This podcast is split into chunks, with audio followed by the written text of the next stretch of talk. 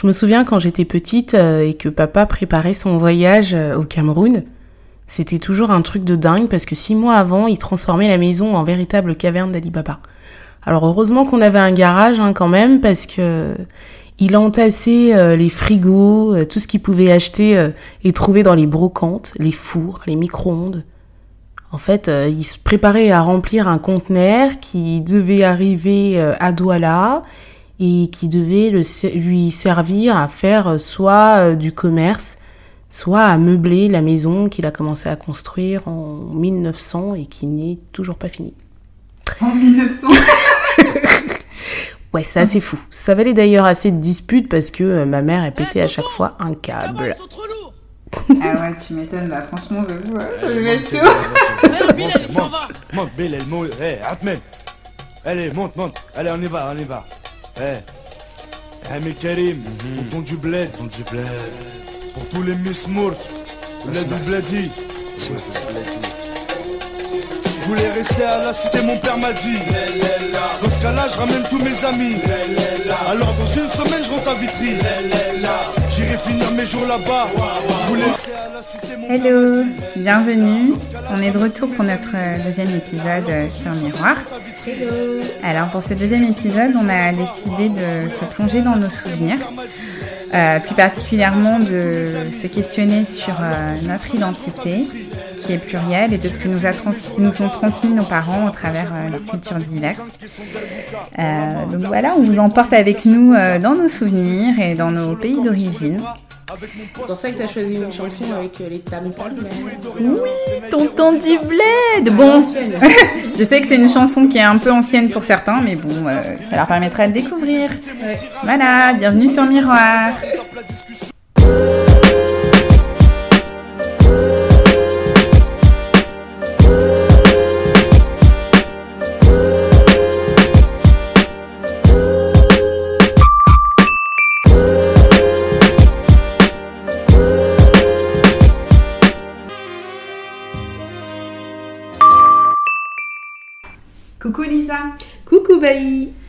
Ça va depuis la dernière fois Ça va, ça fait un moment qu'on s'est pas vu, dis donc.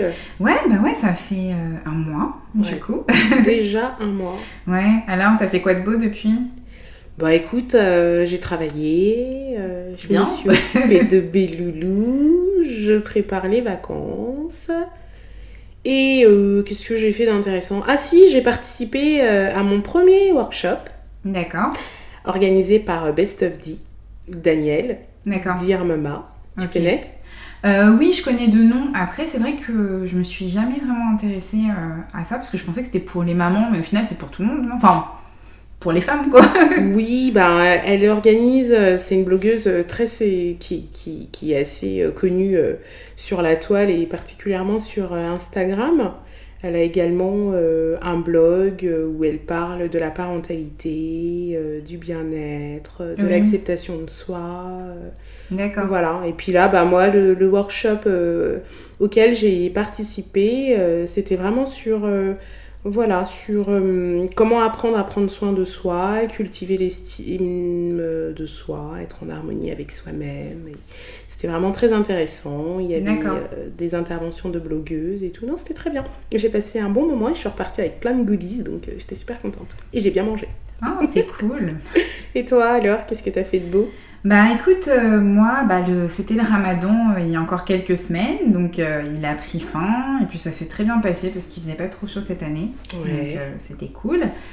Et qu'est-ce que j'ai fait dernièrement? Bah, Hier, justement, j'ai participé aussi à un, un, acu- un atelier d'écriture créative qui est organisé par Ataillé. Donc Ataillé, c'est une revue en ligne littéraire et artistique qui organise des rencontres, des conférences. Et en fait, là, c'était un atelier euh, en trois volets, enfin en trois volumes, euh, qui avait pour thème de quelle couleur est ta peau noire. Euh, donc moi, j'ai pas pu participer aux deux premiers. euh, Oui, c'était en plusieurs sessions, c'est ça? Ouais, c'était en plusieurs sessions. Et le dernier, le dernier volet c'était c'était hier. Et donc ça s'appelait Pride.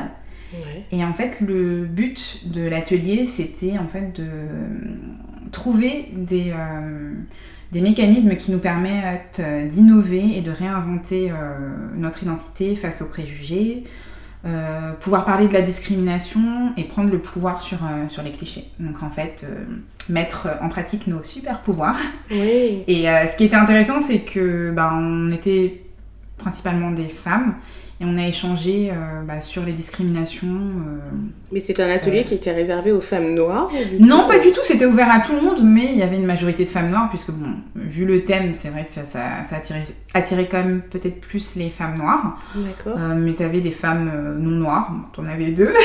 mais il y avait que des femmes, tu vois, c'est ça qui est marrant. Il n'y avait pas du tout d'hommes. Apparemment, aux, deux précédents ateliers, il y avait, il y avait des hommes, mais là, il n'y avait, pas d'hommes. Et, et, en fait, ce qui était, ce qui était un peu euh, étrange, c'est qu'elles nous ont demandé euh, en amont de, euh, de l'atelier de réfléchir aux situations de discrimination auxquelles on, avait dû faire face. Et, et, moi, typiquement, je me suis dit, bah, tu vois, j'ai commencé à réfléchir et je me suis dit, bah, en fait, bah, c'est cool, en fait, j'ai pas eu trop de discrimination dans ma vie, tu vois, j'étais là. Ah bah, et en fait, ouais. non mais en fait hier en discutant avec les, les, femmes qui étaient présentes, je me suis rendu compte que c'est des choses que tu intériorises parce que en fait c'est des micro-agressions que tu vis au final quotidiennement. Et tu les intériorises et en fait en y réfléchissant ben, ça m'a vraiment frappé je me suis dit mais en fait il y a plein de trucs. Et ça commence dès euh, la maternelle. En fait je me suis souvenue de plein plein plein de trucs et ça m'a ça m'a quand même frappé parce que je me suis dit waouh j'ai vachement intériorisé ça. Donc euh, voilà. Et euh, juste pour aussi pour finir de, parler de cet atelier, ce qui était aussi sympa, c'est qu'il y avait une artiste qui était présente qui s'appelle Estelle Prudent, euh, qui est une artiste martiniquaise, d'origine martiniquaise et guadeloupéenne. Et en fait, en ce moment, elle a une exposition qui s'appelle Queer Superpower, qui a pour euh, objet de, euh, de mettre en avant la représentation de la communauté noire LGBT, parce que c'est une communauté, une communauté qui est assez méconnue. Et donc c'est une super expo et elle nous a permis de, elle nous a pris en photo avec des pancartes euh, sur lesquels on devait en fait euh, noter un mantra positif ou une phrase libre qui abordait une situation d'oppression. Et on peut les trouver euh, où ces photos bah, Pour l'instant, je pense qu'elle est en train de faire ses, petites retouches. Mais bientôt sur sa, page Instagram, je crois que c'est Estelle Prudent. de toute façon, on mettra toutes les infos dans la description de l'épisode.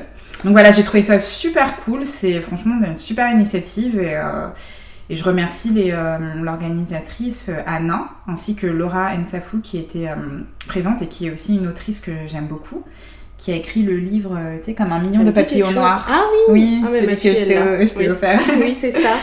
voilà, donc franchement, c'était, j'ai passé un très beau début de journée. D'accord, très bien. Bah aujourd'hui, on est là pour parler de vacances et du coup, on a choisi une chanson qui s'appelle Tonton du Bled, chantée par le 113, Rimka. ouais, donc euh, une chanson vraiment à l'ancienne parce que tu sais que j'en parlais avec une de mes collègues et euh, qui est née en 95, je crois. Et quand je lui en ai parlé, elle m'a regardé avec des gros yeux du genre. Ah mais, c'est qui je, ne vois pas de quoi tu parles. donc euh, après, franchement, j'aime bien cette chanson parce que pour le coup, même l'histoire et tout, bah oui, ça collait au, ça collait au, thème. Mais elle, fait voyager quand même. Hein. Moi, je me vois bien là, j'imagine bien dans la voiture et tout, euh, avec les euh, bagages en train de partir là. Hum, ça m'a donné envie. Puis je me souviens à l'ancienne quand elle est sortie, enfin, on avait tous trop kiffé quoi. Ça nous faisait penser à pas mal de souvenirs et tout. Euh. Les babouches. Ouais, donc c'était cool. Après, c'est vrai que, comme on se le disait en off, moi ce qui me dérange un peu toujours, c'est ce terme bled au final.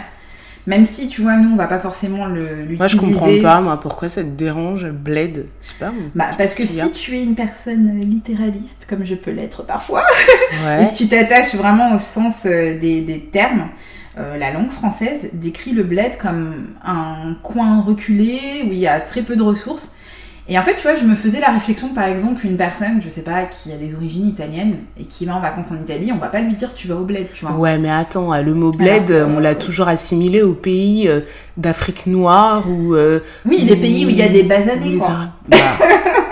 mais oui, mais euh, c'est notre terme qu'on a adopté et très franchement, moi, ça me choque pas. Alors après, effectivement, je suis peut-être moins littéraire que toi, donc euh, je n'ai pas pris le temps de regarder la définition du mot dans le, dictionnaire français. Mais euh, moi, je trouve que c'est un très beau mot pour représenter euh, le fait qu'on vienne d'ailleurs. Alors effectivement, de ressources limitées, ou je sais pas ce que tu as dit là. Bah oui, enfin, c'est la définition de, je sais pas de quel dictionnaire, mais en tout cas celle que j'ai trouvée sur Internet.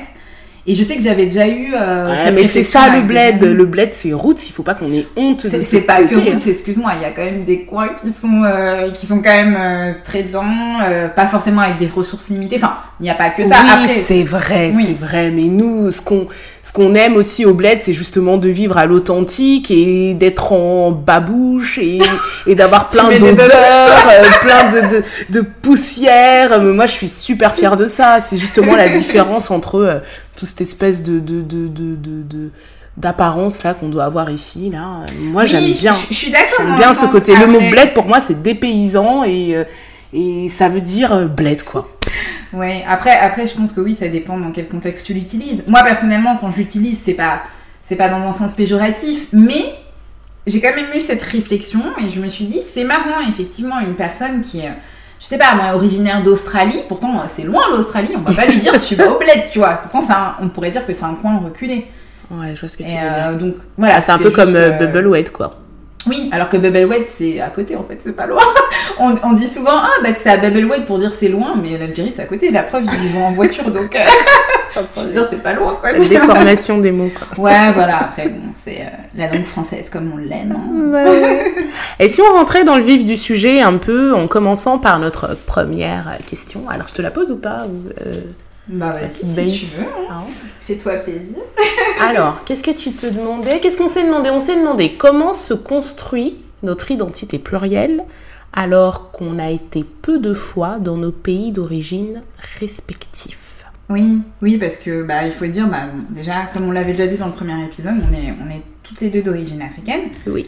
Donc toi, par rapport à ta petite anecdote en introduction, on a compris que tu étais originaire du Cameroun, c'est ça? Du Cameroun, c'est ça, oui, voilà. exact. Bah moi, je suis. Mes parents sont originaires d'Afrique de l'Ouest. Donc ma mère est originaire du Mali et mon père de la Côte d'Ivoire. Euh, donc c'est des pays qui sont euh, qui sont frontaliers. Et, euh, et voilà, en fait, c'est vrai que moi, comment mon identité elle se construit par rapport au fait que j'ai été peu de fois au. Bah déjà, déjà tu as été combien de fois toi en Côte d'Ivoire Enfin, franchement, j'ai essayé de compter, tu vois. Parce qu'en fait, il y a les fois où j'ai été, j'étais en mode bébé, donc. Euh, non, ça, ça compte pas, ça. T'as pas de souvenirs. là où ça t'a piqué, là où t'as ressenti et t'es revenu avec des souvenirs qui sont restés indélébiles. Bah, on va dire le Mali trois fois et euh, la Côte d'Ivoire vraiment où je m'en rappelle, euh, ouais, deux fois, tu vois. Ah bah c'est déjà pas mal. Ouais, mais tu vois, c'est, tu sais, quand par exemple tu, quand tu, tu, tu, discutes avec des personnes qui sont originaires de pays du Maghreb, eux, ils y vont tous les ans, quoi, tu vois. Et, ah euh, et c'est vrai que nous, bah moi déjà, moi je viens d'une famille qu'on peut dire nombreuse, on était cinq enfants. Euh, les billets, ils sont pas donnés. Donc on peut pas s'amuser à y aller tous les ans, alors que tu vois, les Marocains, les Algériens, les Tunisiens, eux, ils y vont tous les ans. Parce, qu'ils y vont en voiture. ouais, c'est juste à côté, tu vois. Mmh, ouais. Nous, on n'a pas la possibilité de faire ça, donc... Et du coup, alors comment est-ce que tu fais pour te construire si tu vas pas, si tu as pas été très souvent? Bah en fait, le truc, c'est que mes parents, à la, à la maison, ils parlaient bah, leur langue d'origine, parce qu'en fait, ils sont plus ou moins de la même ethnie. Ouais. Euh, ma mère, elle a toujours porté euh, des tenues traditionnelles, euh, même quand elle a commencé à travailler. Donc j'ai toujours su en fait que j'étais africaine, d'origine africaine. Ouais. Et puis bah, au niveau de la cuisine, évidemment. après, moi, ce qui est spécial, c'est que moi, par contre, je, je ne parle pas ma langue d'origine. Parce que moi, ma mère nous parlait on répondait en français et mon père ne parlait pas du tout. Donc c'est vrai que pour se construire son identité, euh, bah, la langue, ça, ça fait vraiment partie de l'identité. Mais tu vois, euh. c'est quand même assez marrant parce que du coup, je crois que c'est un peu dans, dans, beaucoup de cultures où les parents parlent entre eux la langue, leur langue d'origine, mais ils la parlent pas aux enfants. Donc les enfants apprennent leur langue d'origine sans même s'en rendre compte, parce que moi c'était exactement le même schéma. Ils se mhm. parlaient entre eux, il nous parlait pas à nous euh, dans notre langue, mais euh, je sais qu'aujourd'hui je suis bilingue, enfin je comprends euh, ma langue, même si je la parle pas correctement. Et encore, je peux la parler, c'est l'accent qui va pas être pareil. Ah, bah, moi, je suis pas du tout bilingue, par contre. Hein. Je, peux même pas dire que je la comprends parfaitement, parce que moi, il y avait vraiment que ma mère qui nous parlait. Mon père, il nous parlait jamais, en fait. Il nous parlait juste pour nous, nous engueuler. Ah oui, oui, ça c'est classique ça. c'est classique, euh, c'est un peu ce qu'on retrouve aussi euh, chez les Antillais. Je le vois parce que quand euh, je pose la question à mon chéri, ben du coup lui c'est exactement pareil. Ses parents parlaient créole à la maison, Mais en l'occurrence, on ne leur parlait pas créole, seulement pour, euh, pour les engueuler aussi. ouais, bah, je trouve ça vraiment dommage en fait. Mais en l'occurrence, eux, ils comprennent également leur langue. Donc j'ai l'impression que quand tu es enfant, parler ta langue maternelle avec tes parents, c'est se mettre un peu sur le même pied d'égalité. Donc dans beaucoup de nationalités africaines et antillaises, les parents ne parlent pas euh, la langue maternelle avec les enfants. Mais on baigne pour autant dans notre culture, d'abord à travers notre langue. Euh, après, bah, je pense que c'est différent hein, parce que moi, étant originaire d'Afrique de l'Ouest, euh, moi, toutes mes cousines, même les gens, les copines que j'ai, pas toutes, mais elles, maîtrisent toute leur langue. Hein. Elles font des conversations, machin. Enfin, nous, on, est vraiment des ovnis parce qu'elles elles, maîtrisent vraiment leur langue alors que moi, je suis incapable de tenir une conversation. Euh, donc, mon ethnie, c'est euh, Bambara. Je suis incapable de tenir une conversation. Franchement, je veux pas dire que je comprends à 100% parce que je comprends pas à 100%. Et, euh, et voilà. Et c'est vrai que pour construire son identité, je me sens vraiment africaine, malienne, ivoirienne, mais la langue, Enfin, c'est hyper important, quoi. ah, mais c'est carrément important. Ouais, et j'ai remarqué que souvent, les personnes d'origine ivoirienne, je dis pas tous, mais parce que justement, j'ai rencontré une fille hier euh, euh, à l'atelier euh, de la revue à et elle aussi a été d'origine ivoirienne, et elle m'a dit la même chose que son père ne lui parlait que français. parce que mon père disait à ma mère Oh non, non, non, elles vont pas bien parler français si tu leur parles notre langue. donc, en fait, il nous a pas du tout transmis ça. Par contre, ma mère, si, mais voilà, je peux pas dire du tout que, que je parle couramment. Mais euh, D'accord. Ouais, bah moi en tout cas, mon identité plurielle, je la vis premièrement déjà par la compréhension de ma langue maternelle. Mmh. à défaut de la parler parfaitement, bah maintenant quand j'ai des conversations au téléphone avec ma mère ou avec mon père et que j'ai pas envie euh, que les gens autour de moi entendent, je me permets de glisser euh, des mots, voire des phrases et tout, avec mon accent français, mais c'est pas grave, l'essentiel c'est, c'est qu'on m'entende, qu'elle me comprenne, et puis du coup, je, avec mon fils, je, j'ai commencé par ça aussi, pour qu'il construise son identité, pluriel à lui aussi, ben, j'ai commencé par euh, la langue. Ouais, bah non, franchement, c'est top. Après, moi, j'essaye un peu de me rattraper en justement m'intéressant beaucoup à la culture. Euh, de mes pays euh, d'origine respectifs. Et c'est vrai que je m'intéresse euh, bah, plus particulièrement le Mali, je vais pas mentir. T'as une préférence Bah, je me sens plus proche de la culture malienne, voilà. D'accord. Mais ouais, je m'intéresse beaucoup à ce qui se passe au Mali, que ce soit la politique, la culture, enfin... Je, lis énormément de bouquins, enfin je, je connais très bien l'histoire du Mali et j'essaye de me rattraper sur ça. Et j'ai pris des cours de Bambara il y a quelques années. Ah, ça c'est euh, génial. et là, hier, j'ai rencontré une fille qui m'a dit qu'elle prenait des cours euh, de Bambara. Donc, je vais peut-être en reprendre pour euh, essayer vraiment de, de me perfectionner. Parce que j'ai pas encore d'enfants, mais quand j'en aurai, j'ai vraiment envie de pouvoir leur transmettre ça. Bah oui, c'est hyper important. Pour l'instant, je n'en serais pas capable. Donc, oui, je pense qu'il y a la langue, euh, également l'alimentation. Oui. Le fait de manger traditionnel à la maison. Ouais, bah là pour le coup la cuisine, euh, oui franchement ça va. Je, je fais des plats, euh, je me débrouille plutôt pas mal au niveau des plats traditionnels. et j'essaye de transmettre ça autour de moi, avec mes amis, tout ça. Ah bah ça c'est bien. Alors que moi, tu vois, j'ai pas... Je sais pas, la, la, cuisine camerounaise, c'est trop compliqué, quoi. J'ai jamais réussi à, à aller au bout. C'est compliqué, il faut s'y mettre. Ah non, sérieux, c'est dur. Je regarde les recettes Enfin, j'ai pas assez traîné dans la cuisine, je pense, avec ma mère. Ouais, mais moi, mais bah, figure-toi que moi, j'ai pas du tout traîné dans la cuisine avec ma mère. Moi, quand je suis partie de chez ma mère, je sais pas si tu te souviens, mais moi, je savais pas cuisiner. Ah hein. je, brûlais même des steaks pour te dire. c'est vrai que toi, tu reviens de loin. Donc, euh, non, non, c'est en, ayant vécu euh, toute seule et tout que je me suis dit, bah, faudrait peut-être que je m'y mette. Et puis, en commençant à recevoir des gens et tout, bah, franchement, j'ai, je voyais ma mère faire en fait. Donc, du coup, elle m'a jamais dit, euh, parce qu'il y a certaines mères qui font ça, tu vois, viens dans la cuisine je vais te montrer, euh, il faut que tu, tu, apprennes à cuisiner. Moi, ma mère, elle, fait, faisait pas ça avec nous, mais je la voyais faire en fait. Donc, euh, et tu vois, typiquement, par exemple, euh, les pastels, c'est une sorte d'entrée qu'on fait en Afrique de l'Ouest. J'en avais jamais fait de ma vie. Ouais, c'est des espèces de beignets oui, à la viande, aux légumes, au thon. J'en avais jamais fait de ma vie, mais en fait, j'ai toujours vu ma mère faire. Mm. Et, et, en fait, la première fois que j'en ai fait, bah, je, je les ai pas du tout ratés, au contraire, c'était trop bon. Ah Donc la preuve que voilà, elle m'a transmis euh, ça. Au moins euh, l'envie euh, de, de, de, cuisiner. Ouais, ouais. Et puis il y a les tenues aussi, l'identité. oui. Elle se transmet aussi par les tenues, les coiffures. Oui. parce que moi, pendant longtemps, ben, je faisais beaucoup de coiffures traditionnelles parce qu'on a, on a vraiment cette, cette caractéristique qui est, qui est assez forte dans notre culture. Et puis, ben, ouais, les tenues, nous, il y a souvent des mariages, tout ça. Donc, tu fais souvent des tenues. Voilà. oui, donc on arrive quand même au travers de, de nos parents à connaître nos origines. Oui, oui, mais en tout cas, euh, essayer de, de se euh, reconnaître. De se reconnaître. en tant que personne d'origine africaine, même mm. si euh, au final, on n'a pas été beaucoup dans, dans nos pays d'origine. Mm. Exact. Ouais, ouais, ouais. Et toi, du coup, tu te sens plus française, plus africaine? Enfin, comment est-ce que tu, tu te définirais? Ben, moi, j'ai l'impression que je suis vraiment 50-50. Mhm. J'ai pas l'impression qu'il y a un côté qui prend plus euh, le dessus que l'autre. Puisque euh, ben, je m'habille selon les codes vestimentaires et la mode française. Mhm. Mais cependant, j'aime bien avoir une touche un peu ethnique.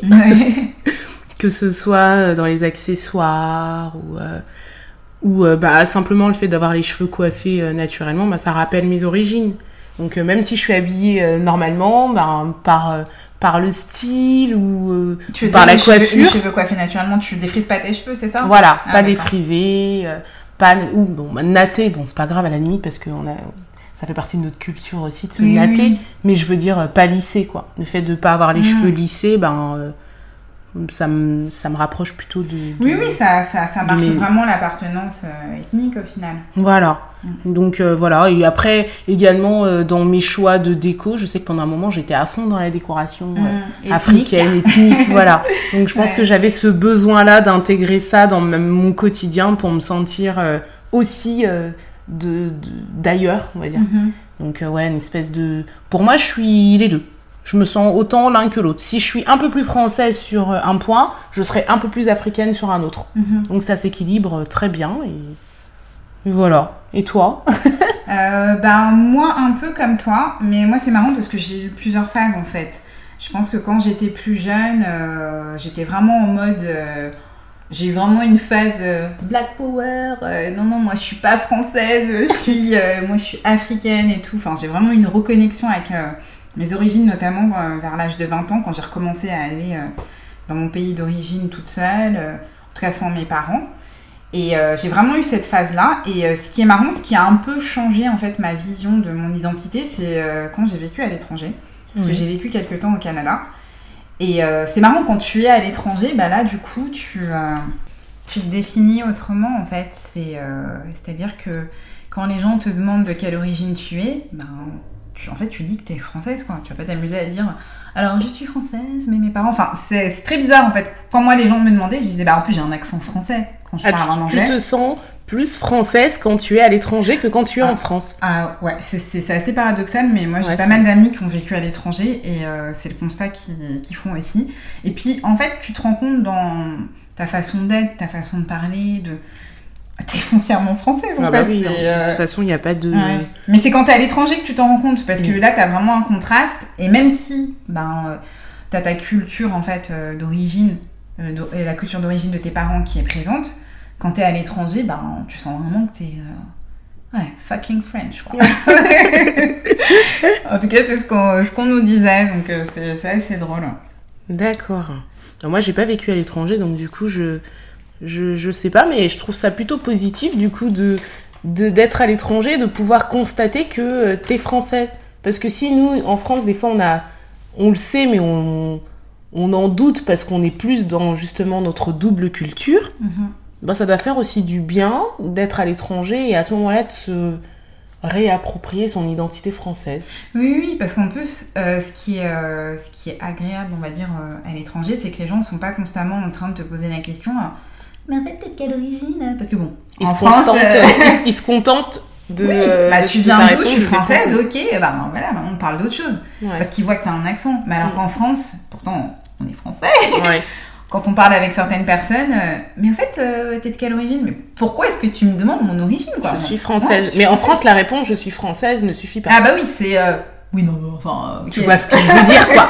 Française, quoi, mais euh, des faciès, non. Malheureusement, ça, on l'a tous vécu, tu vois. Et pour construire son identité, c'est pas facile parce que c'est pour ça que moi, quand j'étais plus jeune, bah, j'avais du mal à me, à, me considérer comme française parce que je me disais, ben non, mais on me renvoie toujours à mes origines. Ouais, ouais. T'es français. Euh... Mais. Ouais, voilà, mais, tu vois. Mm. Et même moi, j'en ai parlé avec, euh, avec mes frères et sœurs, et mon frère, il me disait ça aussi. Moi, j'aimerais bien me sentir français, mais la société ne, me sent pas. Enfin, ne me, rappelle toujours qu'il oui. y a un mais, quoi. Oui, on me considère pas comme français, donc il y a un moment, euh, je sais pas, passer ma vie à quémander, s'il vous plaît. Ouais. Considérez-moi comme français. Donc, euh. mm, Mais moi, en même temps, ça me dérange pas parce que bah, je suis bien consciente que je suis française, mais mais quoi. Oui, tu vois, ce mais, il fait partie de moi, et ce mais, c'est moi. C'est je suis française d'ailleurs. Enfin, moi, j'ai pas de difficulté avec ça. Je... Bah, je suis d'accord, mais moi, ce qui me dérange, c'est plus quand tu discutes avec des personnes, au bout de deux secondes, franchement, mm. ça m'arrive très souvent, au bout de deux secondes, les gens, on dirait, ils pensaient qu'à te poser cette question. C'est, ils te il te parle et au bout de deux secondes, en fait, t'es de quelle origine? Enfin, Ah, mais toi, ça t'arrive pas de demander euh, à des gens bah, J'attends un peu Que tu sais qu'ils sont français, parce que bon, bah, effectivement, si tu demandes à quelqu'un, mais en fait, euh, tu viens d'où et, et qu'elle est euh, asiatique ou, ou t'es de quelle origine? Bah, bah, Tu, as, tu doutes bien qu'elle est française, mais tu veux chercher oui, oui, mais... ailleurs, tu veux chercher son autre, c'est ah, tu vois, ce qu'il a défini en, tant que personne, en, en tant que être. Bon, bien sûr qu'on est français, mais. Oui, je suis d'accord. Bah, je sais pas si ça te fait ça, toi, mais j'avoue, entre personnes racisées, en fait, ça me dérange pas. Je sais que ça fait un peu. Euh, ah. entre personnes racisées, on, se le demande, il n'y a pas de souci. il est là le loup, d'accord, je bah, comprends. Je sais pas si ça te fait ça, toi. Entre personnes racisées, on, se sait, tu vois. Voilà, on trouve ça plus légitime de se le demander entre nous. Alors que voilà, quand t'es entre personnes non racisées, donc des personnes blanches et tout, bah c'est vrai que ça me dérange pas, moi, qu'on me pose la question, mais attends un peu, quoi. Enfin, je sais pas. tu veux Arrête de ne pas me considérer que comme oui, français. Oui, voilà. Alors, aux personnes racisées, bah oui, enfin. Franchement, moi, bah, je te dis, hier, j'ai rencontré des filles au bout de 5 minutes. Ah, en fait, t'es de quelle origine? Ah oui, bah moi, enfin, il n'y a pas de. Enfin, je sais, après, ça peut paraître un peu. Euh, un peu, je sais pas, euh, sectaire de dire ça, mais c'est la vérité. Enfin, quand c'est des personnes non racisées, moi, ça me dérange plus parce que j'ai l'impression qu'ils veulent me renvoyer à une image en fait voilà bah ok t'es française mais bon euh, on sait très bien que voilà oui je vois ce que tu veux dire ouais, c'est pas que enfin des fois c'est pas que de la curiosité quoi enfin, après je pense que c'est pas forcément euh, volontaire. Ça dépend comment c'est demandé qui le ça dépend comment c'est demandé aussi ouais. d'accord. D'accord. Question suivante. Dis-moi toi euh, quelle vision tes parents ont de leur pays d'origine quel rapport ils entretiennent avec leur famille restée au pays, par exemple? euh, moi, je sais que mon père, euh, il aime beaucoup son pays. Hein. ça, je l'avais bien compris depuis que j'étais petit. je l'ai souvent entendu euh, pester sur le climat français, sur la solitude dans laquelle les gens vivent, contrairement à là-bas.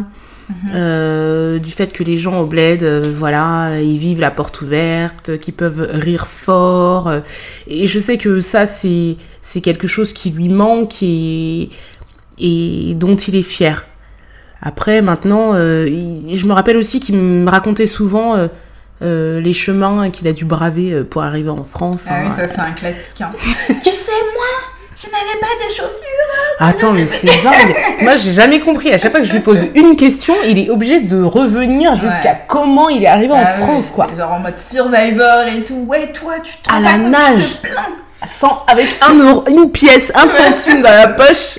Il a pas mangé pendant trois jours. Il a nagé. Enfin bon, euh, toujours, il, toujours, il, me raconte cette histoire et. Euh, voilà, en fait, lui, son devoir, c'était d'arriver, de travailler et de faire venir maman et euh, de, d'aider sa famille, rester au pays. Voilà, il n'a jamais quitté son pays euh, par désamour. D'accord, et du coup, il est proche de sa famille, resté au pays Il est proche de sa famille, il s'appelle. Bah, il a toujours été, je pense, ça a été cette coutume, hein, t'envoies de l'argent. Ouais, bah tu vois, moi, c'est ça qui je trouve dommage, c'est que dans je pense que les rapports qu'on entretient avec notre famille Ils sont financiers. Comme ça, on, va pas se mentir. C'est quand même très lié à l'argent. Enfin, moi, je sais que depuis que je suis toute petite, enfin, j'entendais tout le temps parler d'argent. C'était toujours, il faut que j'envoie de l'argent, il faut que j'envoie de l'argent. Quand les gens, ils appellent, euh, bah, c'est souvent, envoie-moi de l'argent. Oui, mais bah, en même temps, euh, il faut pas oublier que nous, nos parents, ils sont venus en France comme des guerriers euh, partis à la conquête de la terre promise. Donc quand ils sont en France, ça y est quoi, ils sont arrivés hein, euh, au pays, ils comptent euh, sur eux pour pour survivre. Donc du coup, ils se disent attends, toi tu peux pas être en France en mode tranquille, tu vis ta vie et puis tu oublies que que, que là-bas c'est dur quoi pour manger. Ouais, mais tu vois, enfin souvent les, les personnes issues de l'immigration, elles ont pas non plus des jobs, enfin moi, personnellement, mes parents, ils gagnaient vraiment pas beaucoup. Après, tu me diras, oui, leur situation est quand même peut-être plus enviable que certaines personnes euh, restées au pays, mais moi, je voyais ma mère comment elle trimait. En plus, ma mère, c'est la seule de sa famille, une famille de six sœurs. C'est la seule à être venue, donc euh, elle prend tout ça sur ses épaules. Et ah, vive les responsabilités, quoi. Ah ouais, Franchement. Euh... Et t'avais, toi, des moments où t'avais le téléphone qui sonnait, genre à 2h du matin Ah oui, bah oui, évidemment. Et puis maintenant. et là, quand c'est 0, euh, c'est quoi déjà le, le, le, code là ah, C'est 00223 ou 225. là, tu sais, c'est chaud. Quand tu vois ça à 2h du matin, c'est le drame. Ah ouais, et puis maintenant, avec la technologie, c'est mort. Parce qu'avec les WhatsApp et tout. Là, c'est bon, c'est en mode je t'envoie un audio, je t'appelle sur WhatsApp, donc je vois que tu t'es connecté à telle heure si tu ne m'as pas rappelé, parce qu'avant c'était en mode carte, tu vois, les cartes avec les codes et tout, donc tu peux faire genre, euh, j'ai pas vu ton appel, ou je sais pas quoi. Mais là c'est dead. Moi je sais que mes cousins, des fois, ils m'envoient des messages sur WhatsApp et tout. Ah, toi aussi, t'as des groupes avec tes cousins du bled? Ouais, bah ouais. Ah, du coup, ils voient que j'ai été connectée, tu ne m'as pas répondu, qu'est-ce qui se passe, machin? Alors qu'avant, c'était trop bien. Enfin, trop bien. Oui, tu pouvais chaud. un peu esquiver, tu vois. Et c'est vrai que là, mm. mes parents, bah, du coup, euh, même ils, ont été obligés de se mettre à WhatsApp et tout parce que tout le monde ça va, Ça va vite maintenant. Ah, bah oui, c'est plus en mode euh, je t'envoie des lettres. Euh, et tout. Donc, euh, mais, mais ouais, c'est vrai que c'est euh, marrant ce rapport en fait. Quand tu me dis je t'envoie des lettres, ça me fait penser au sketch de Thomas Guijol là, dans lequel il parle euh, d'un de ses cousins aussi qui est resté au bled, au Cameroun hein, encore, et qui lui écrit une lettre où il lui dit ouais, envoie-moi un scooter, ah, je sais plus quoi. Maman m'a demandé un frigo une fois. Non mais ça. Mais en plus un frigo genre pas envoie-moi de l'argent pour acheter un frigo, envoie-moi un frigo, genre je l'achète en France parce qu'en fait, pour eux, bah, euh, voilà, les frigos de France, ils sont mieux, tu vois. Donc, envoie-moi un frigo. En plus, franchement, c'était un cousin que je connais à peine. Ah, mais ça, ils en ont rien à foutre. Hein, oui, oui, c'est ça. Parce que, bon, évidemment, la famille, elle est très large au possible. Donc, tu découvres des cousins. Après, ça, c'est bien, mais ça peut être mm. aussi des fois un peu, un peu lourd à porter. Donc, euh... D'où le fameux conteneur. conteneur. conteneur. Pour envoyer des frigos, des motos et toutes euh, sortes de choses. Oui, c'est vrai que c'est il y a un rapport à l'argent parce que nous on est censé euh, euh, avoir les moyens de les aider. Et je pense qu'on véhicule aussi cette réussite mhm. quand on voyage. Oui. Parce que le. on s'habille ça paie comme jamais. voilà, donc ça c'est aussi un truc, qu'on, une espèce de poudre qu'on leur, qu'on leur balance au visage comme ça en leur montrant qu'on a réussi. Mm. Aussi, alors il se fie à ça. Hein. Attends, quand tu vas au bled et que tu arrives avec euh, ton costume trois pièces et tes chaussures croco, euh, moi je suis désolée. Euh. Alors on mesure déjà ta richesse dès l'aéroport, hein. on, mesure ton, ta réussite dès l'aéroport. Et puis il faut dire la vérité, nos parents ils sont venus en France pour réussir, ils sont pas venus mm-hmm. pour échouer. Donc même s'ils ils ont des boulots voilà, de seconde zone parce que oui enfin ça, ça, dépend qui mais bon ça dépend qui mais on, a enfin en tout cas c'est l'impression qu'on a c'est qu'en général même si euh, ils ont étudié au pays quand ils viennent ici euh, pauvres d'eux ils ont rarement l'occasion d'exploiter euh, la totalité de leurs compétences intellectuelles ou même de faire valoir leur diplôme et tout ça. Donc bah, moi je voilà. Après mon père il était expert comptable il a, il a toi, tu étais bien loti. tu faisais partie de la classe moyenne. ouais, je faisais partie de la classe moyenne. Plus, plus. plus, Ma mère, elle, elle, a suivi, elle a poursuivi ses études et elle est mm. devenue infirmière. Mm.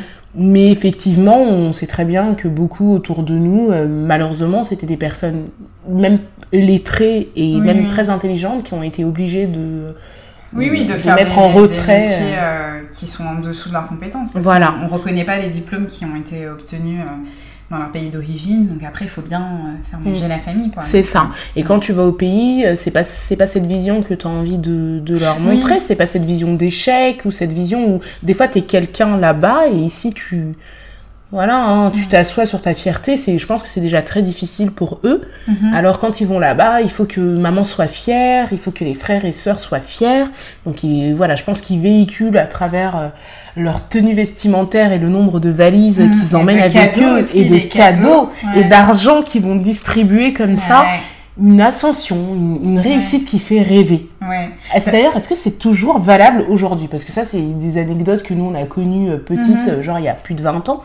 Mais est-ce qu'aujourd'hui, quand nos- tes parents, enfin toi, ils voyagent, est-ce que tu vois Mhm. toujours cette espèce de folklore euh, Bah, euh, c'est clair qu'ils vont, quand ils vont au bled, ils vont, ils vont pas y aller en haillons, hein. ça c'est sûr. Ils sont sapés, sapés. ça, comme c'est- Jaja Ouais, après, bon, après moi personnellement, moi ma mère elle est toujours sapée donc euh, Mm. je veux dire elle, elle prend vraiment soin d'elle donc mais c'est vrai que quand elle va, quand elle, elle se rend au Mali et tout, euh, oui oui elle, elle, elle fait vraiment attention à, à son apparence. Après, je pense que dans sa famille ils savent que ma, mère ne roule pas sur l'or, mais euh, je veux dire ça continue quand même. Enfin, il y a, il y a toujours ce truc de bah oui bah faut que tu, tu continues Faut à nous entretenir. En tout cas que tu que tu essayes Mm. dans la mesure du possible de, bah, de, de- de nous aider en fait.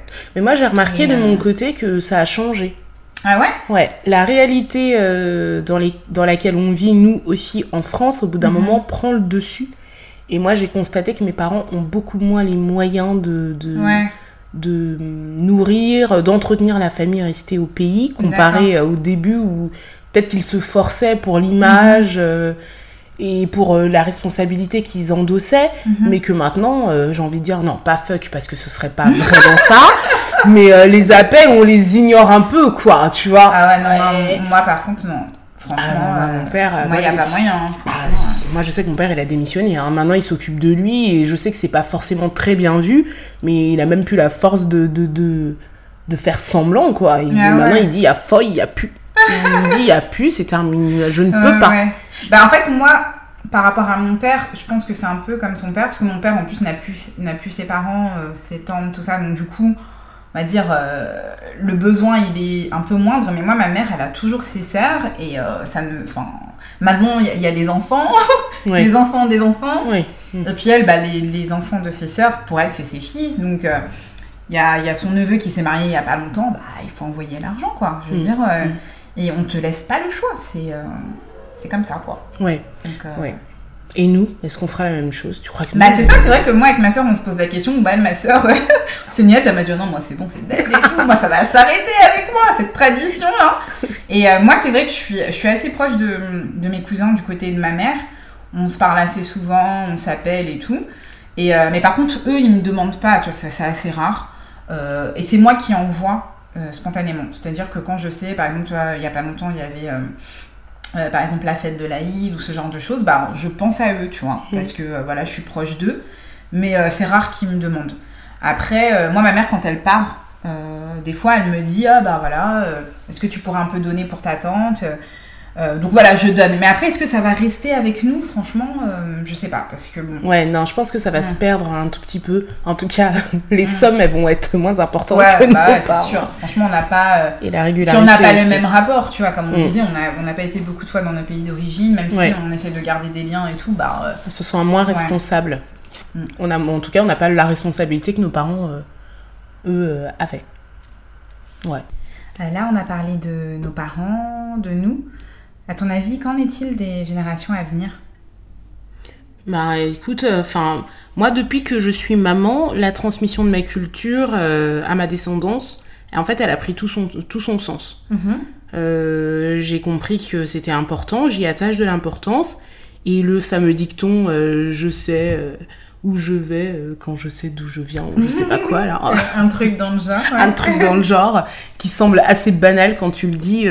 Euh, moi, je pense qu'il est tellement vrai, tu Ah, vois. oui, oui. Je pense que pour se sentir bien dans sa peau, il faut déjà euh, comprendre euh, pourquoi on est noir, pourquoi on a les cheveux crépus, pourquoi on a le nez euh, épaté ou pas hein, d'ailleurs, Mm. euh, pourquoi on est comme si. Je pense que c'est intéressant de se poser ce genre de questions et que euh, la réponse à ces questions, avoir la réponse à ces questions, ça permet de se construire.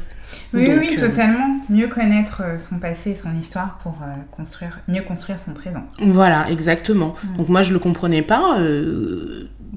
avant d'avoir des enfants, mais maintenant je j'en parle, je fais la même chose en fait. Je me mhm. je me rends compte que je reproduis les mécanismes que mes parents ont employés avec nous. Ça veut dire que à la maison, euh, bah, je parle ma langue. D'accord. J'essaie de transmettre la langue. Ton, ton, mari, en fait, il est d'origine entière, c'est ça en Oui, c'est ça. Ouais. Et, et, lui, il parle créole bah, Il lui parle pas créole, mais je lui impose d'inculquer, de, de, faire vivre euh, ses origines à ses enfants. Mhm. oui, il n'y a euh, pas que toi qui. Euh, non, il n'y a pas que moi. Mais moi, en tant que maman, on, dirait que ça me prend un petit peu plus à cœur et que je m'investis un petit peu plus. Mais je pousse le papa à faire pareil et, et Kylian, il a réellement sa double culture. Je trouve qu'il a vraiment sa double culture. Mhm. Il est parti, certes, beaucoup plus euh, dans les Caraïbes, en, Martinique et tout ça. Oui, parce qu'il a jamais été au Cameroun pour l'instant. Non, mais par contre, il adore manger euh, camerounais. Euh, il, se tape des barres sur l'accent de ses grands-parents. et voilà, donc même si moi déjà je me force à transmettre au travers de la langue, mhm. de, de, de, de, la cuisine, mhm. de la musique. Ouais mais aussi je, mets les grands-parents à contribution, que ce soit de mon côté ou de son côté euh, martiniquais. Voilà, ils vont euh, chez les grands-parents et chez les grands-parents, ils prennent euh, toutes les vibrations et, et voilà. Moi, il, reconnaît l'accent, il va te dire à lui c'est un martiniquais, il arrive à distinguer l'accent martiniquais. il voit des gens, il dit on dirait un Camerounais, écoute comment il parle, on dirait trop papy et tout. Donc je me dis quelque part ça marche quoi, tu vois. on a, installé les, les, C'est hyper important de faire ça très tôt. Parce que ouais, l'identité, en fait, elle se, elle, se construit euh, très tôt. Ouais, très rapidement. Et plus tu le fais euh, vite, plus ils sont conscients rapidement, euh, non pas qu'ils sont différents, mais qu'ils viennent de quelque part. Mhm. Et c'est une des armes importantes pour... Oui, en plus, cette pluralité, en fait, c'est tellement une richesse. Enfin, c'est quand tu, bah, tu avances dans l'âge que tu te rends compte encore plus de cette richesse, mais euh, même si souvent on a l'impression d'avoir le cul entre deux chaises, oui, oui. et ben au final c'est euh, une très très grande richesse. Ah non, c'est une richesse. Hein. Moi je sais que quand il revient de chez ses grands-parents, il a toujours des anecdotes et, mhm. et là je me dis ouais c'est bien parce que là il est vraiment dedans quoi. Quand il va te dire attends. Euh, oh pourquoi papy il parle fort et tout? Il dit non mais attends mamie ça, du côté de sa grand-mère martiniquaise elle fait des ou comme ça elle fait des ou ou alors ils imitent et tout et je me dis bon bah voilà Là, ils comprennent qu'il y a un truc. Mhm. Et euh, c'est juste euh, génial. Donc, bien sûr qu'il faut le faire. Il faut transmettre. Mais quand on transmet, c'est important pour se construire. Mais au final, euh, tu penses qu'il y a des limites ou des inconvénients à avoir une double culture? Alors, me concernant, je dirais en fait, il y a quelques inconvénients dans le sens où parfois c'est difficile de concilier les deux. Personnellement, moi, ma culture, elle est assez lourde parfois, parce qu'on a vraiment des traditions qui sont très ancrées. Et euh, bah, quand tu as grandi en France, euh, des fois, tu comprends pas forcément. Typiquement, en Afrique de l'Ouest, on a le système des castes qui est encore très présent et euh, qui joue un rôle particulièrement important quand il s'agit de mariage. Et malheureusement, ça, c'est encore très ancré dans la société, on va dire, malienne, sénégalaise. Et bah, ça brise des couples en fait. parce que parce qu'ils appliquent ça aussi en France. Ah oui, bah, même, même je parlais avec un de mes cousins qui est au Mali. Il m'a dit que même au Mali, ça commence un peu à, on va dire, à diminuer. Tu vois, les gens lâchent un peu du lest. En France, ils lâchent pas l'affaire. parce qu'en fait, ouais, parce qu'en fait, tu comme ils sont arrivés depuis longtemps, ils se disent, bah voilà, il faut absolument qu'on préserve notre culture. Oui, c'est peut-être une façon de préserver. Ah oui, oui, totalement, totalement. Parce que des... bah, moi, ma mère, elle est venue, elle avait 19 ans, tu vois. Donc, euh, je veux dire, euh, elle a passé mais la majeure partie de sa vie en France et tu vois, pour eux, c'est un peu euh, comme une façon de se dire, bah non, mais ok, on est parti euh, de notre pays d'origine, mais en tout cas, on essaye vraiment de, préserver notre culture et nos traditions. Et c'est vrai que la société, elle est très sectarisée mmh. et bah, ça reste quoi. Donc voilà, si par exemple tu rencontres une personne qui est griot et que toi, par malheur, tu es esclave, eh ben, euh, bonne chance pour vous marier. Et en plus, le pire, c'est que quand tu dis ton nom de famille, les gens savent direct en fait de quelle caste tu es. Ah ouais, donc, tu peux même pas le cacher. Bah, ils, font, des enquêtes et tout, hein, des fois. Des fois, tu peux essayer de mentir, mais ils, vont envoyer quelqu'un faire une enquête. Non, mais tu vois, c'est quand même dingue, tu vois. non, mais attends, t'es sérieuse que notre génération à nous, les mariages, ils fonctionnent encore de la même façon. Bah. Donc, euh, tu peux présenter euh, un homme qui te plaît à ta famille, on te dit euh, non parce que il est de telle caste. Ah oui, oui, totalement. Et puis, tu as même des personnes, moi je connais euh, des personnes qui sont nées en France et qui me disent, moi si j'ai des enfants, typiquement, je sais pas, ils sont par exemple de la caste des nobles, ah bah non, moi je veux pas que mes enfants se marient avec un, des esclaves ou des forgerons, enfin on dirait des trucs de Dragon Ball Z quoi. Je Ah suis bah, guerrier, tu es forgeron. Mais c'est- vraiment réel, tu vois. Et si tu Donc, fais pas ça, euh, qu'est-ce qui se passe? Tu seras bah, maudit. tu es rayé du livret de famille. non, bah c'est c'est compliqué. Il y a des familles qui, qui sont brisées comme ça. hein. Moi, je connais des personnes qui ont coupé les ponts avec leur famille à cause de ça, parce que elles ont voulu braver euh, bah, les interdits euh, de la famille. Et du coup, ça passe pas. Ils, ils préfèrent même des fois, imaginons que tu es avec une personne qui est, je sais pas, t'es d'origine sénégalaise et la personne avec qui tu veux te marier est aussi d'origine sénégalaise. Ils préfèrent que tu ailles prendre quelqu'un qui n'a rien à voir, genre un antillais ou une personne, euh, un français Un blanc français blanc, ouais. que de prendre une caste inférieure. Et ça, je trouve que c'est. euh, Enfin. Ouais. C'est très dur à vivre, tu vois, parce que toi, t'as grandi en France, t'as connaissance de cette pratique, mais quand ça t'arrive vraiment et que tu vis le truc et tout, tu te dis, ah ouais, d'accord. Ah mais Ok. sérieusement, non mais il faut se rebeller. Moi je suis Oui. contre. Mais tu vois, je suis d'accord avec toi. Là pour le coup, il y a Ah, des limites euh, à la double culture quoi. À un moment donné, Ouais. ça va. euh. Oui, oui, surtout que France, moi, comme quoi. je dis souvent à ma mère, mais dans ces cas-là, il fallait pas nous emmener. en- Enfin, tu vois, je veux dire, euh, fallait pas nous emmener en France si vous voulez vraiment que. Enfin. Parce que même des fois aussi, quand tu veux te marier avec des personnes justement qui sont d'autres, euh, d'une origine différente de la, différente de la tienne, Mm. bah aussi il y a des problèmes. Parce que Ouais. ils veulent que tu sois avec quelqu'un de ton origine, Oui. De la même caste. Donc déjà ça, euh, Déjà, t'en croises même pas déjà. oui. Et puis tu, tu te vois rencontrer quelqu'un, en fait, euh, t'es noble, t'es forgeron. Enfin, c'est un peu compliqué. Oui, ça je dois le savoir avant de tomber Ah amoureuse quand même. Mais ouais, c'est ça. Et déjà, c'est compliqué de rencontrer euh, quelqu'un, déjà de bien.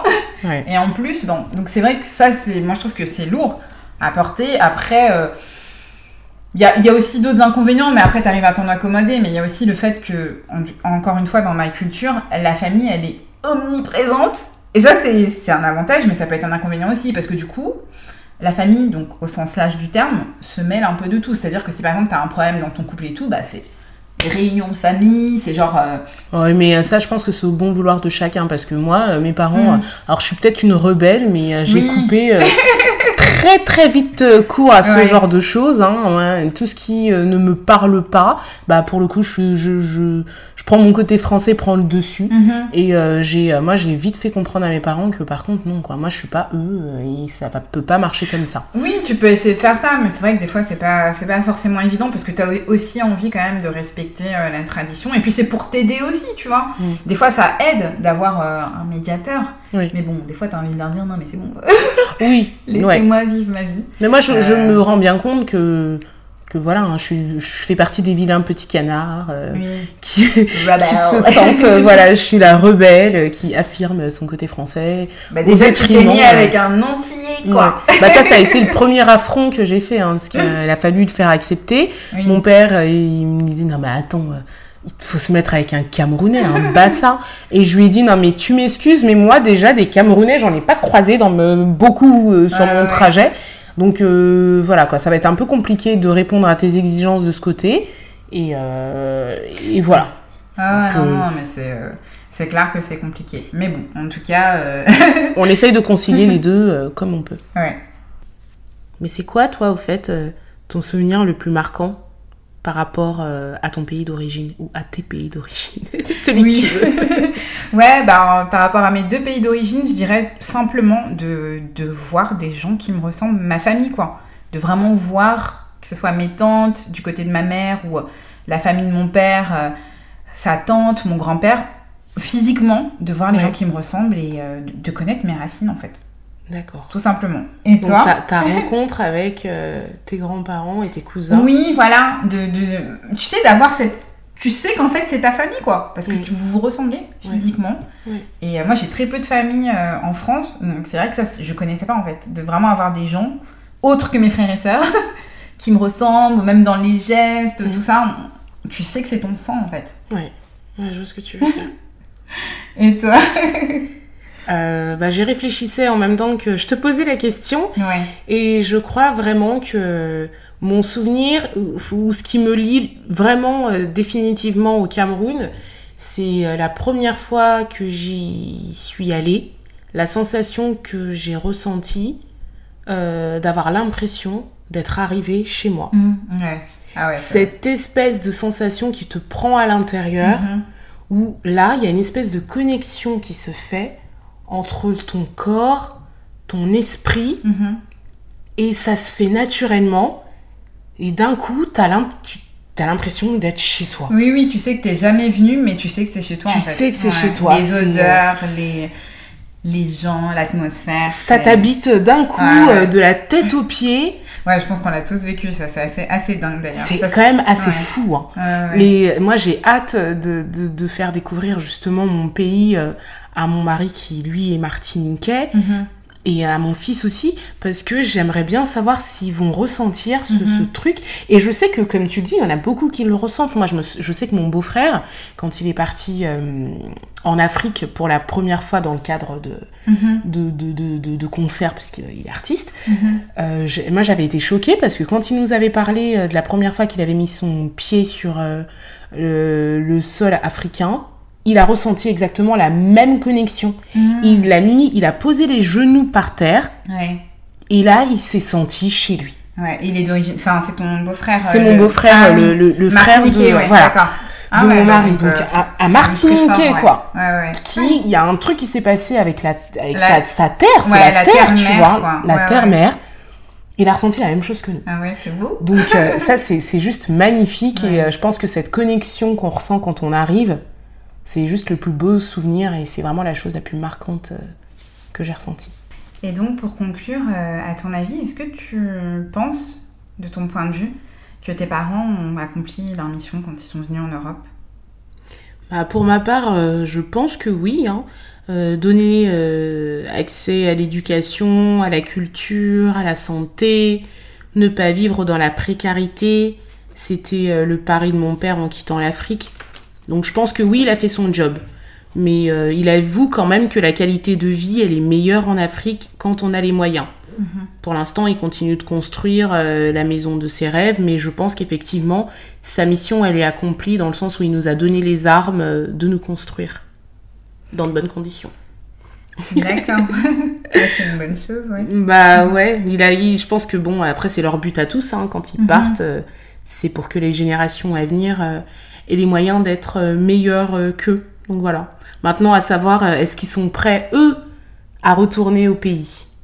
Qu'est-ce que t'en penses Les tiens. Euh, alors moi, je vais parler de mon père principalement, parce que c'est vrai que je ne discute pas beaucoup avec ma mère de ça. Donc je, franchement, je ne saurais pas trop te dire son Ouais. point de vue. Et ton Je- père, il- du, du coup, ton père, Bah. lui, ce serait le... euh, Mais la Côte d'Ivoire, mes parents sont pas du même pays, donc c'est un peu compliqué déjà.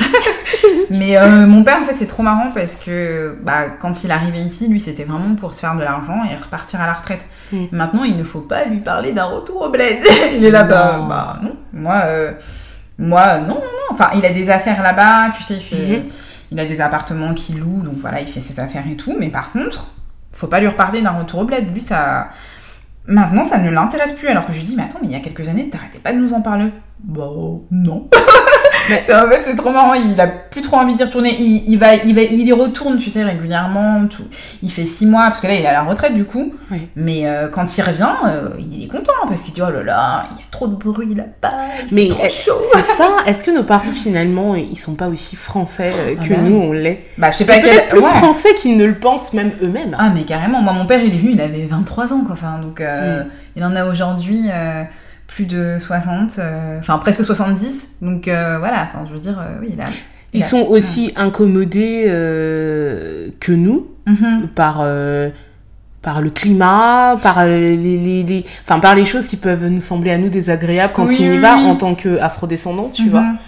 Euh, je sais pas moi, les insectes, euh, Ouais, bah ça pas trop, c'est vraiment l'atti- l'attitude des gens. En fait, il me dit... les mentalités. Ouais, il, enfin, il se sent vraiment en décalage quoi. Il me Ouais. dit, oh là là, mais les gens, ils, ils parlent trop fort, ils font trop de bruit le soir. Je sais pas, il est... Franchement, il est vraiment pas en phase avec eux quoi. Donc euh, en fait, c'est- ça c'est ce qui va leur manquer quand ils sont ici. Oui. Mais quand il repart, c'est oh, bon, ok. Ça va, mais à petite dose. quoi. Ouais, vivement que je rentre chez moi. Donc euh, voilà. Après, je sais pas, peut-être qu'il changera la vie parce que bon, là, ses enfants commencent à être grands, euh, se marier, tout ça. Mais, pas la retraite. Là, je lui en ai parlé il y a pas longtemps. Il m'a dit, bah, bah non, moi je reste ici quoi. Ah ouais, non mais c'est marrant. Tu sais, j'ai Ouais. posé moi la question euh, à- à- autour de moi et j'ai constaté qu'effectivement nos parents, euh, euh, contrairement à ce qu'ils s'imaginaient en venant en France, genre ils viennent, ils se font de l'argent euh, et après ils retournent le plus vite possible au pays, ben mhm. maintenant ils traînent un peu plus des pieds. Hein. Euh, ils sont plus dans le discours 50-50. Oui, Je vais, je fais six mois, je reviens, je fais six mois. Oui. C'est ce que j'en ai conclu au maximum, c'est que, ouais, hormis les, les Antillais. Oui, j'ai remarqué que les Afro-Caribéens, eux, ils retournent vraiment très souvent euh, habiter dans, dans leur, euh, leur île, en fait. Ils prennent plus facilement cette décision et ils la mhm. prennent beaucoup plus rapidement que les Africains. En tout mhm. cas, c'est ce que j'ai constaté aussi en posant la question. Sinon, t'en as aussi certains qui n'y vont pas parce qu'ils sont en décalage euh, par rapport à la mentalité. Oui, aussi, ouais. Aussi. Mhm. Donc, ouais. En conclusion, les Antillais ont tendance à rentrer plus vite que nous, que les Africains. Ouais. Et les Africains ont tendance à y aller, mais plutôt 6 mois, 6 mois. Oui, voilà. De quitter Trouver un entre-deux, quoi. Ouais, ouais. ouais. c'est marrant. Ouais, ouais, je, je, sais pas comment ça s'explique, ce, ce, décalage, mais euh, j'ai remarqué ça aussi euh, dans la communauté afro-caribéenne. J'ai remarqué en tout cas les parents et même les enfants euh, prennent vraiment la décision de rentrer et de s'installer définitivement, ce qui est rarement notre cas au final. Oui, ils prennent plus facilement cette décision. Après, il y a certainement plusieurs facteurs. Hein. Faut pas oublier qu'en Afrique, enfin voilà, on a quand même on doit euh, faire face euh, au quotidien beaucoup plus à la pauvreté, peut-être aussi. Euh, est-ce qu'on n'est pas dans un contexte un peu plus enfin le contexte il est différent? Je sais mhm. pas même l'accès aux soins dans les Antilles ça reste la France aussi est-ce que est-ce qu'il n'y a pas tout ça à prendre en compte bah, Je sais pas, moi je connais, je connais pas suffisamment le milieu afro-caribéen et notamment les Antilles, mais j'ai posé la question à un, ami mhm. qui est d'origine martiniquaise et ce qui est marrant, c'est que je lui ai demandé euh, est-ce que toi tu dois rentrer aux Antilles? Il m'a dit euh, franchement non. Il me dit moi si je dois partir à l'étranger, j'irai en Afrique. Parce que... c'est dingue Moi j'en ai un qui m'a dit la même chose aussi. bah oui, parce qu'il m'a dit en fait le problème de la Martinique, c'est que c'est petit, c'est une île. Et en fait, elle est, euh, elle est contrôlée par les béquets. Donc, franchement, tu peux faire très peu de choses. Alors qu'en Afrique, déjà, bah, c'est un continent. Ouais. Tu as beaucoup de pays, tu as beaucoup plus de, même au niveau des ressources naturelles, tu as beaucoup plus de choses à développer. Et il m'a dit, franchement, moi, je ne veux pas rentrer en Martinique. Moi, si je fais un truc, un projet, je vais en Afrique en fait. C'est marrant aussi alors du coup parce qu'on a, euh, on a cette, euh, cette population aussi, les euh, Caraïbéens de, mhm. de, France, qui peuvent se voir construire leur retraite en Afrique. Oui, oui, oui, non, franchement c'est... Et là pour eux ce serait aussi le retour... ouais, le retour aux sources. Oui. Ouais, donc c'est intéressant comme... Faut pas les oublier aussi. on ne vous oublie pas. c'est ça. Et nous-mêmes, là, les afrodescendants, est-ce que nous, on va rentrer chez nous? Alors Est-ce que nous, on va rentrer chez nous? Enfin, est-ce qu'on va rentrer sur la terre natale de nos parents? Ouais. Bah, moi, j'avoue que j'y avais pensé à un moment. Euh, mais honnêtement, je, je sais pas en fait. C'est ah, chaud, hein Ouais, je sais pas. J'y avais pensé à un moment parce que pendant quelques années, j'étais avec une personne qui était d'origine sénégalaise. Et du coup, lui, il voulait aller euh, s'installer au Sénégal, euh, développer un commerce là-bas. Et franchement, il m'avait vendu le truc et je me disais, ah ouais, euh, pourquoi pas? faire, ouais. ouais. Mais au final, ouais. je sais pas, parce que au niveau de la culture, tout ça, je sais pas si j'aurais vraiment. J'arriverais en fait à m'accommoder au quotidien. Ouais, je suis assez d'accord. Bah, pareil, de, des gens que j'ai interrogés autour de moi, euh, j'ai remarqué qu'il y a beaucoup de discours 50-50 aussi. Mm-hmm. Donc c'est bien parce que je constate que les parents, du coup, ils ont bien travaillé sur euh, la transmission, puisque du coup, ils ont envie et ils arrivent à se projeter à faire 50-50. Mm-hmm. Euh, les gens que je fréquente, qui ont cette double culture. Mais pareil que toi, moi, franchement, moi, j'ai trop de mal à me projeter au bled. Hein. ah, c'est. Euh, ouais, c'est particulier. Après, ah, euh, moi, je, veux bien les vacances, mais aller dire que là, aujourd'hui, là, je vais, je m'installe, franchement, même si j'ai les moyens financiers. moi, je pense qu'il faudrait que j'ai un vrai projet mm. et que je sois. Enfin, ouais, que j'ai vraiment des garanties sur place parce que aussi. Euh, enfin, je veux dire, c'est pas du tout la, même façon d'appréhender, ne serait-ce que si tu veux ouvrir un commerce ou ce genre de choses c'est pas c'est pas les mêmes codes donc euh, c'est pas les mêmes codes c'est ça t'as des gens qui de afro-descendants qui rentrent en Afrique et se rendent compte que c'est plus compliqué qu'il n'y paraît, paraît. Ouais. ouais. bah déjà pour nos parents c'est compliqué hein, puisqu'ils ont mm. du mal à, réellement partir. Alors, nous là qui sommes nous, déracinés euh, presque parfois. c'est chaud. Ok bah écoute c'était intéressant en tout cas d'échanger sur euh, différents points de vue sur sur nos identités. Donc il y a encore plein de choses à dire. Oui, bien sûr, on aurait pu euh, développer encore davantage. mais, après, euh, oui. il nous faudrait beaucoup plus de temps et on espère aussi, à travers ce podcast, vous avoir fait un peu voyager. Oui, on espère vous avoir fait découvrir certaines choses ou même peut-être. vous faire plonger dans vos souvenirs. Ouais, c'est ça. Vous plongez dans vos souvenirs ou vous posez ce type de questions, si c'est pas déjà fait, c'est une introspection intéressante. Et euh, donc pour, euh, bah, pour finir ce podcast, comme on l'avait fait au premier épisode, on va euh, justement bah, vous, vous, proposer des recommandations, des choses qui nous ont intéressés, que ce soit des livres, des, des séries, des films, enfin un peu tout, des choses qui nous ont interpellés. Toi, qu'est-ce que tu as toi dans tes recommandations? Alors moi, j'ai euh, deux recommandations. Donc j'ai une première recommandation qui est un peu plus ou moins en lien avec, euh, avec notre sujet. En fait, c'est une série qui s'appelle An African City. Euh, c'est une série qui, en fait, qui est née sur YouTube et, il y a à peu près trois ans. Et c'est une série qui raconte l'histoire de cinq femmes d'origine ghanéenne qui ont grandi entre les États-Unis et l'Angleterre et qui décident de rentrer au Ghana. Euh, donc c'est une série qui se veut un peu le Sex and the City africain. Donc c'est euh, des nanas qui sont ultra sapées, qui sont très décomplexées, qui ont un langage qui est assez châtié même des fois. Euh, mais c'est très intéressant parce que ça montre aussi bah, le décalage que tu peux avoir quand tu as grandi à l'étranger et que tu es une personne afrodescendante.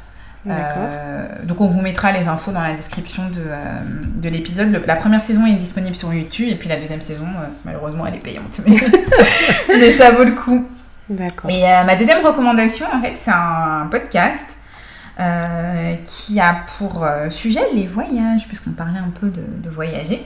C'est un podcast que j'ai découvert il n'y a pas longtemps et franchement, j'ai adoré. En français ou en anglais Ouais, en français. D'accord. J'ai écouté les six épisodes d'une traite. Et en fait, c'est trois filles en fait qui ont créé un podcast donc, sur les voyages et plus particulièrement les femmes qui voyagent. donc dans ce podcast, en fait, elles, elles explorent différentes situations. Donc par exemple, comment une femme qui voyage seule appréhende un voyage en Iran? Qu'est-ce qu'il faut qu'elle prévoit euh, Qu'est-ce qu'il faut qu'elle euh, qu'elle prépare? Mm. Et euh, aussi, par exemple, bah, quand tu es une femme seule et que tu voyages avec ta fille, comment est-ce que tu, tu appréhendes le, le, voyage? Elle te donne des tips aussi sur comment gérer la solitude quand tu voyages seule ou quand tu es une femme et que tu as une maladie chronique. Voilà, il y a plein de situations comme ça et franchement, c'est ça m'a fait vraiment voyager pour le coup. J'ai trouvé ça hyper intéressant. T'as des, des blogs euh, aussi qui existent comme ça oui. sur les, voyages, les personnes qui racontent leurs expériences mhm. ou qui te donnent euh, des astuces pour voyager avec euh, les enfants en bas âge. Ouais, ouais, ouais, non, mais c'est top parce que moi je suis amenée, enfin j'ai été amenée souvent à voyager seule. Et du coup, j'ai vraiment beaucoup aimé parce qu'en plus, je me suis pas mal retrouvée dans leur dans leur récit. Donc, je, je, vous conseille vraiment. Donc, ça s'appelle La Bougeotte. Et du coup, euh, ce podcast, on peut le trouver euh, sur euh, bah, Sur toutes les plateformes. De toute façon, on mettra toutes les infos dans la description de l'épisode. D'accord. Et toi, du coup Qu'est-ce que tu pourrais nous recommander euh Alors moi, je suis restée euh, dans mon pays euh, d'origine. Hein. Je suis partie à la Journée internationale de l'enfant africain, la cinquième édition qui a eu lieu il n'y a pas très longtemps à Montreuil. Et du coup, j'ai eu l'occasion de faire découvrir à mon fils des nouveaux auteurs et des, des, des, des, ouvrages et plus précisément un livre, une BD sur Samuel Eto'o fils, le célèbre footballeur euh, camerounais qui joue au poste euh, d'attaquant. J'espère que c'est ça parce que sinon je vais me faire défoncer. Je euh. saurais pas dire. Je sais qui c'est mais je ne sais pas ce qu'il fait. Par contre. Attends mais moi j'étais trop contente, trop fière et tout. Je suis tombée sur sa BD qui raconte un peu comment il en est arrivé au foot en partant du Cameroun et c'est très bien illustré. c'est un, une BD de Joël Esso, une artiste qui a une plume extraordinaire et qui fait plein d'autres choses intéressantes à côté. D'accord. Donc euh, voilà, ça c'était euh, pour plonger un peu mon fils, euh, vu qu'en plus c'est la période de la Coupe du Monde. Ah, c'est cool. C'est super. voilà, il s'est régalé. Sinon, je lui ai également fait découvrir, je lui parle un petit peu ma langue maternelle, le bassa, mais j'ai été super contente de tomber sur un ouvrage toujours dans le salon qui permet à l'enfant d'apprendre un peu le bassa. Donc ah, c'est top ça. On a des petites phrases simples en bassa, traduites en français et en anglais. Donc euh, c'est super mignon. Euh, Bibanga Bihob Bassa, qui veut mhm. dire euh, parler bassa. Donc c'est génial, c'est top. Voilà. Donc euh, pour euh, toutes les Camerounaises, les mamans camerounaises de France. Euh, ou ceux qui souhaitent apprendre le bateau aussi. Hein. Voilà, aussi. ou les métis, ou j'en sais rien. Vous pouvez vous fournir chez Présence africaine, librairie euh, qui se trouve à Paris, dans le, mhm. je sais plus quel arrondissement, je crois, dans le 5e. Ouais, c'est pas, loin de Saint-Michel, je sais plus où. Voilà, exactement. Ou euh, sur euh, internet, sur le site Book Diversity. Ah oui, il est, il est top ce, ce, site Book Diversité, ouais. C'est génial. Ouais, ils vendent vraiment des, bouquins que tu ne retrouves pas forcément partout. Bah, en tout cas, pour, les, pour enfin, j'allais dire pour l'estime de soi, pour, plutôt pour la représentation. Mhm. Euh, voilà, eux, c'est deux sœurs, c'est ça Qui ont créé. Oui, en euh, plus, elles sont vraiment super sympas et tout. Enfin, ouais, c'est vraiment top ce qu'elles font. Ouais, elles permettent de trouver des livres avec euh, des personnages noirs, donc. Moi, c'est voilà, ça, ça, me parle. j'adore, j'adore. Ouais, non, mais c'est bien. Il y a beaucoup de choses qui, qui se mettent en place maintenant, donc pour que tout le monde puisse se retrouver dans la littérature, notamment jeunesse. Donc c'est cool. C'est ça. Qu'il n'y ait plus de laisser pour compte. Ouais. ok, bah c'était très cool en tout cas de partager euh, mes souvenirs avec toi, euh, Lisa. Oui, moi aussi, j'ai bien aimé ce podcast. Ouais, je te remercie. Euh, bah, on espère en tout cas que vous avez passé un beau moment entre notre, en, notre compagnie. Oui. donc juste pour vous dire, on est maintenant disponible sur Apple Podcast et sur iTunes. Euh, donc ça veut dire que vous pouvez nous noter, nous mettre des commentaires. Donc on, compte vraiment sur vous pour euh, partager. Oui, pour partager, nous mettre des commentaires et bien sûr nous mettre 5 étoiles. si vous n'avez pas aimé, vous vous mettez pas de commentaires. Ça. Et pas d'étoiles non plus, pas. C'est 5 étoiles ou rien. Voilà, c'est ça. Et puis ça nous permettra de, ben, de faire connaître le podcast au, au plus grand nombre. Euh, et, voilà, donc bah, on vous dit euh, à la prochaine. À bientôt. Et puis d'ici là, prenez soin de vous. Portez-vous bien. Bye bye. Bye.